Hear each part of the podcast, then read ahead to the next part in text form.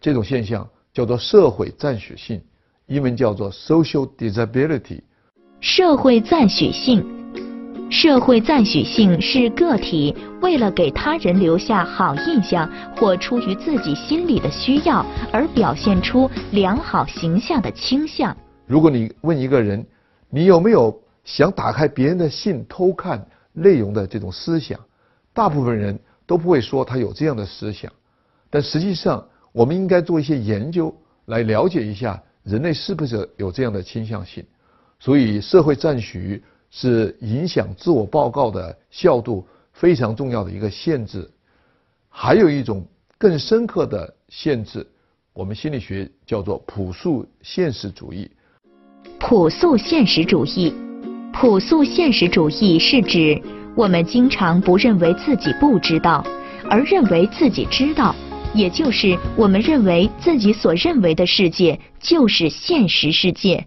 这种。自我报告的朴素现实主义，其实可以用一个简单的试验来说明。心理学有一个现象叫做简单重复效应，就是让你判断一下你是不是喜欢这个东西。很多时候，人类不一定知道自己是不是喜欢这些东西，因为它在某种程度上受到了重复效应的影响。简单重复效应。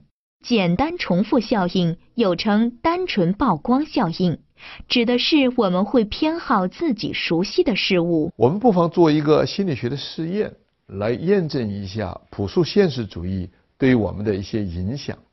比如说，屏幕上有两个英文单词，一个叫做 k i v o g i n y 一个叫做 s a v a g e 你想想，你会喜欢哪一个英文单词呢？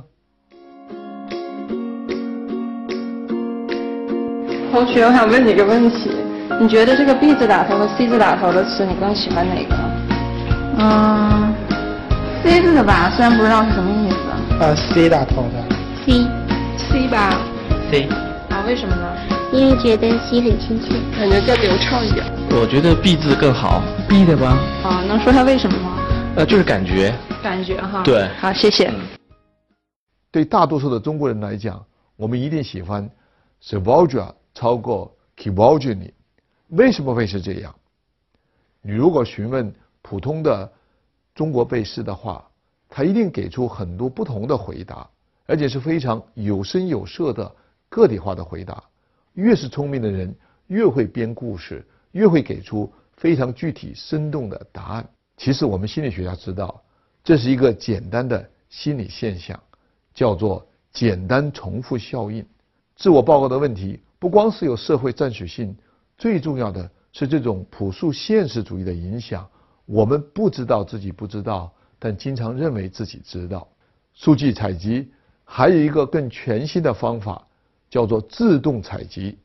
因为社交媒体的普遍适用，微博、微信、Twitter、Facebook 等等，我们现在已经知道人类的很多的行为表现、心理特点，在随时随地的条件下，我们已经自发的提供给了很多的数据给心理学家进行分析和判断。各个公司的数据、政府的数据、统计的数据，都可以帮助我们心理学家了解人类心理活动的普遍规律。所以，这就是数据采集的方法决定了心理学其实是一个有技术含量、有科学意义的学科。